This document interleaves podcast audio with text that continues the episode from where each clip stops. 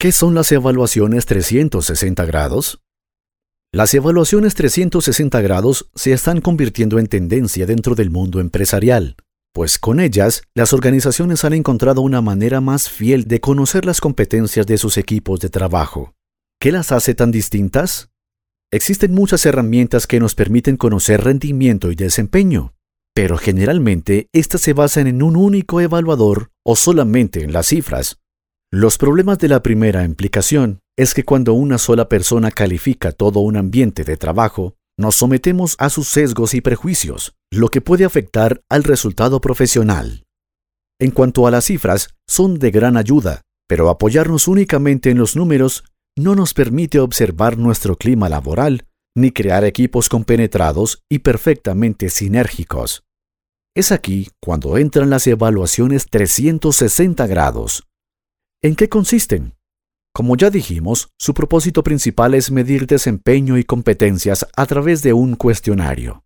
Sin embargo, este cuestionario no está enfocado en las organizaciones, sino en las personas que lo componen.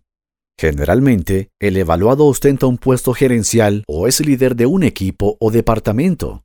Quienes lo evaluarán son aquellas personas que conforman su equipo, pero también lo hará su jefe inmediato, sus colegas y los clientes con los que interactúa. El objetivo de la evaluación, como su nombre lo indica, es obtener datos desde todos los puntos de vista posibles, lo que nos otorga una crítica integral que nos permite tomar acción desde todos los campos en los que se relaciona el evaluado.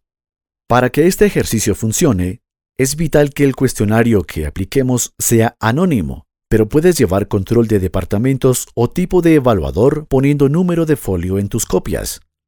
También es importante que tus preguntas sean neutras y se centren en las habilidades del empleado y en los resultados que ofrece, de manera que opiniones sobre su personalidad o carácter queden fuera de la ecuación, siempre y cuando estos incisos no afecten a la atención al cliente.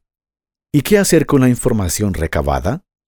Una vez tengas tus datos ordenados e interpretados, lo que sigue es realizar un plan de acción. Este último se basará en las fortalezas y debilidades del talento humano, las cuales observaste en la fase previa. Una vez que tus empleados sepan qué es lo que puedan mejorar, tu tarea como estratega es favorecer vías para facilitar esto. Conclusión.